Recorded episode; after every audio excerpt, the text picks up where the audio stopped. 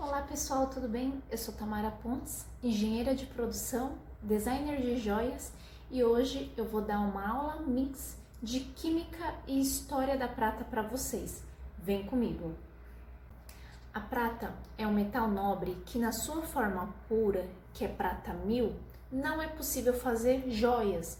Por quê? Ela é muito molinha, muito delicada, muito sensível. É uma propriedade dela ser assim, tá? E não é possível fazer joias por quê? Porque ela fica muito. qualquer fechadinha de mão, qualquer encostadinha, ela amassa. Isso acontece com o ouro também, tá? O ouro também tem essa mesma propriedade. Então, o que é feito? É misturado junto dela outros elementos químicos, outros componentes, para ela não ficar tão sensível na sua composição. Importante refrisar que quanto mais pura a prata for, maior a probabilidade dela amassar, escurecer, é, manchar, porque essa é uma propriedade do metal prata e o ouro também tem essa mesma propriedade, tá bom? E essa mistura de componentes para dar mais rigidez à liga que vai ser produzida a joia de prata ou eventualmente uma joia de ouro é muito comum no mundo da joalheria. Isso é feito em todas as joalherias com todas as joias. E significa que as joias de prata não são 100% de prata e as joias de ouro não são 100% de ouro, tá? Bom, então lá no século XV, o rei de Portugal, Dom Afonso II, estipulou uma lei que punia quem alterasse demais o teor de composição da prata. E o que dizia essa lei dele? Que toda joia de prata, todo artefato de prata deveria ter no mínimo 80% da sua composição em prata pura para que fosse denominado o item de prata. O que quer dizer? Que de 100% da composição dele, no mínimo 80% deveria ser componentes de prata. Daí que surgiu a denominação prata de lei, que vocês já viram, eu posto aqui frequentemente com essa hashtag ou prata legítima, que eu quero dizer que é uma prata de verdade. Bom, passou-se seis séculos e a lei mudou um pouco. Agora a lei é a vigência brasileira que diz que para uma joia de prata ser considerada de prata, ela tem que ter no mínimo 92,5% de prata e 7,5% de outros componentes para que seja considerada prata 925 ou, né, um pouquinho mais pura, 95% de prata pura e 5% de outros elementos. Esses outros elementos, para que que eles servem? Para dar essa mesma rigidez que eu comentei no começo do vídeo para joias de prata. Então assim, né, uma prata 800 que foi o estipulado lá em Portugal no século 15, hoje é prata 925 e 950, ou seja, é uma prata mais pura, mais prata, né? Porque ela tem o um maior teor de prata na sua composição, na sua confecção, tá?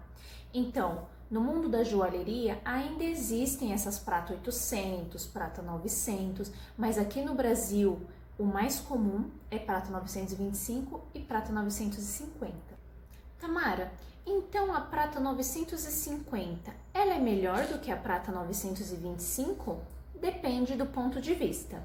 Se você pensar no quesito valor, sim, porque ela tem uma maior concentração de prata na sua composição. Porém, contudo, entretanto, se você é uma pessoa assim como eu, né, meio brutinha, né, meio estabanada, que fica batendo, né, batendo assim, é, a mão na mesa, o braço, às vezes repuxa, né, a, a peça. Se você é uma pessoa assim, talvez a prata 950 não seja a melhor opção para você, porque como eu disse lá no começo, ela é uma peça que quanto mais pura, mais sensível, mais delicada, mais propensa a quebrar, amassar, sujar, né? E um outro ponto, a prata 950 tende a ser um pouquinho mais cara do que a prata 925. Então, se você pega, por exemplo, duas joias que são iguais, né? Mas elas têm um, ou parecidas, mas elas têm um preço um pouquinho diferente. A olho nu você não consegue identificar, mas provavelmente é porque uma tem um teor de prata maior do que a outra, o que faz ela ser um pouquinho mais cara, tá? Mas a prata 925 é a mais comum no mundo da joalheria, porque ela também é uma prata legítima, né? Inclusive, a maioria das peças que eu comercializo são de prata 925, tá? E por quê? Porque ela é um pouquinho mais resistente, um pouquinho mais firme, então ela não quebra tão facilmente, ela não oxida, escurece, amassa, arranha tão facilmente quanto a prata 950, tá? Então essa é a peça que a gente mais costuma ver sendo comercializada, né, e usada mundo afora, tá?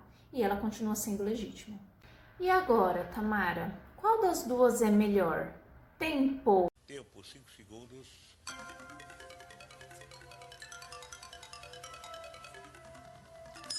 Pode falar. As duas, gente, são de extrema qualidade, durabilidade e brilho, e ambas também são consideradas prata de lei conforme a legislação. Curte esse vídeo se você gostou e quer que eu continue trazendo esse tipo de conteúdo para você. Comenta aqui embaixo se ficou alguma dúvida que eu vou ter o prazer de esclarecer. Marca seus amigos e compartilha no grupo das suas amigas que acham que prata não é joia. Prata é joia sim, gente. Beijos e até o próximo vídeo. Tchau, tchau.